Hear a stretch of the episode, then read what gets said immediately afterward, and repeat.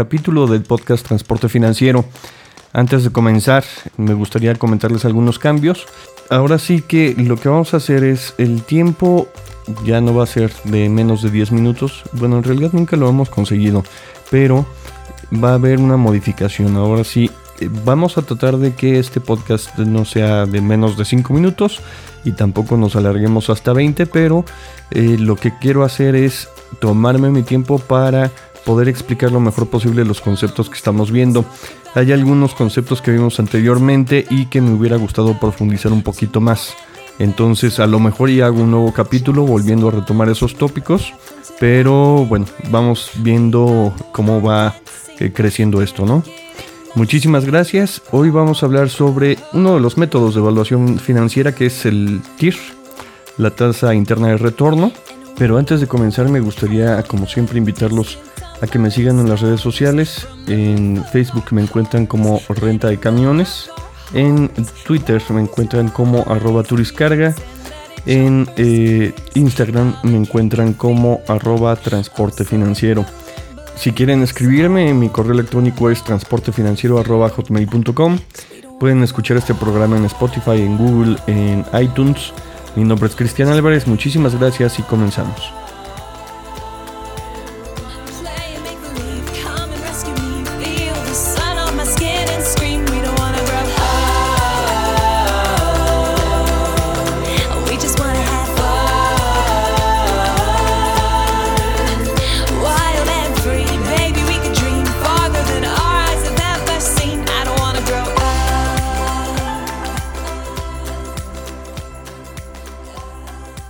Pues bienvenidos nuevamente.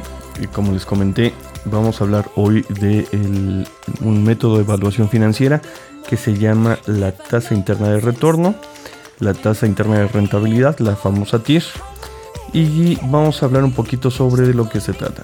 La tasa interna de retorno o tasa interna de rentabilidad de una inversión está definida como la tasa de interés con la cual el valor presente neto es igual a cero. Traducido al español, ¿qué significa esto?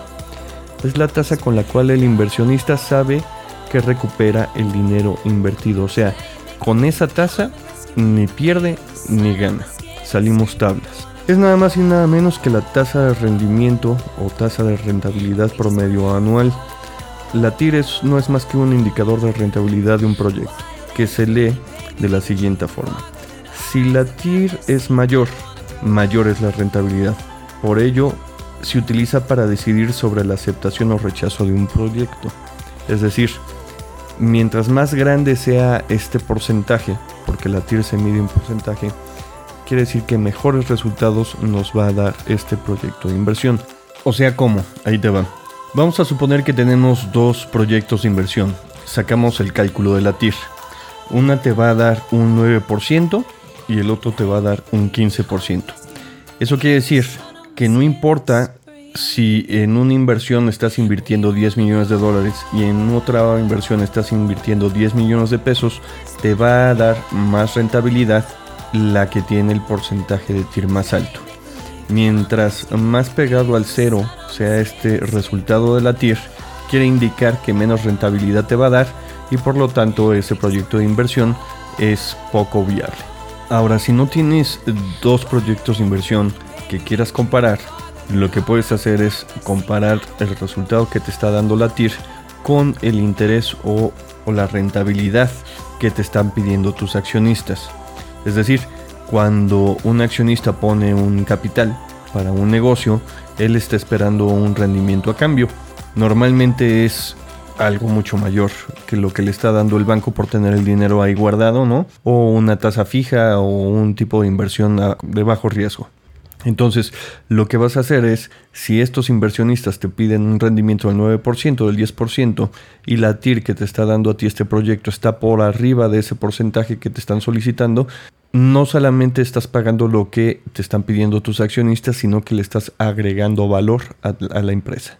Vamos a poner un ejemplo sobre esto. Vamos a suponer que existe una empresa donde los accionistas están solicitando que para que inviertan su dinero en un proyecto, la tasa mínima de rendimiento que ellos esperarían de esa inversión es del 9.5% anual.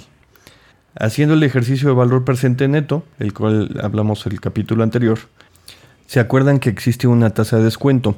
Vamos a sustituir esta tasa de descuento para traer tantos flujos positivos como negativos a valor presente con este 9.5%.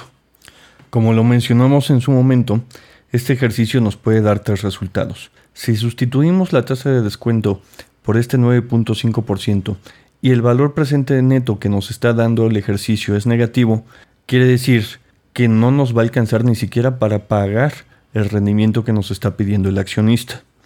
Si el resultado que nos está dando el ejercicio es cero, quiere decir que apenas el proyecto de inversión nos va a dar para pagar ese rendimiento y nada más.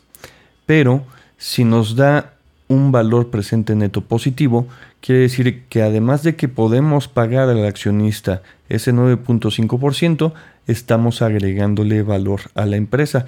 Eso quiere decir que este proyecto nos hace crecer. Ahora, esto es estar sustituyendo porcentajes en la tasa de descuento, pero ¿qué pasa si queremos saber en específico un ejercicio que ya nos están dando, un ejercicio con flujos que ya nos están dando, cuál es la TIR de ese ejercicio? Ok, pues muy fácil. Para eso vamos a tener nuestra super herramienta que es Excel. Vamos a poner en Excel, en una columna, en un, o sea, en una celda en específico, vamos a poner el monto de desembolso inicial. Ese monto de desembolso inicial va a ir en negativo. Siempre va en negativo porque es salida. Después vamos a tener los flujos subsecuentes. Si es una salida, entonces es negativo. Si es una entrada, es positivo. Todo va a ir dentro de la misma, en la misma fila y cada importe va a ir dentro de su, propio, de su propia celda. Después, ya que tenemos todo ese, flujo, todos los flujos de, de, cierto periodo de ese proyecto de inversión, lo que vamos a hacer es irnos a la parte de fórmulas, buscar el de la TIR, seleccionamos TIR, seleccionamos todo ese bloque de datos que pusimos y Excel nos va a decir cuál es la TIR de ese ejercicio. Como lo comentamos en el capítulo pasado, en el del valor presente neto, la inversión que realices para que valga la pena debe darte un resultado mayor a que si estuvieras dejando, el dinero en el banco o en un instrumento de inversión a tasa fija. Porque pues si no es así, no valdría la pena el riesgo de meterlo en un proyecto como un negocio, ¿no?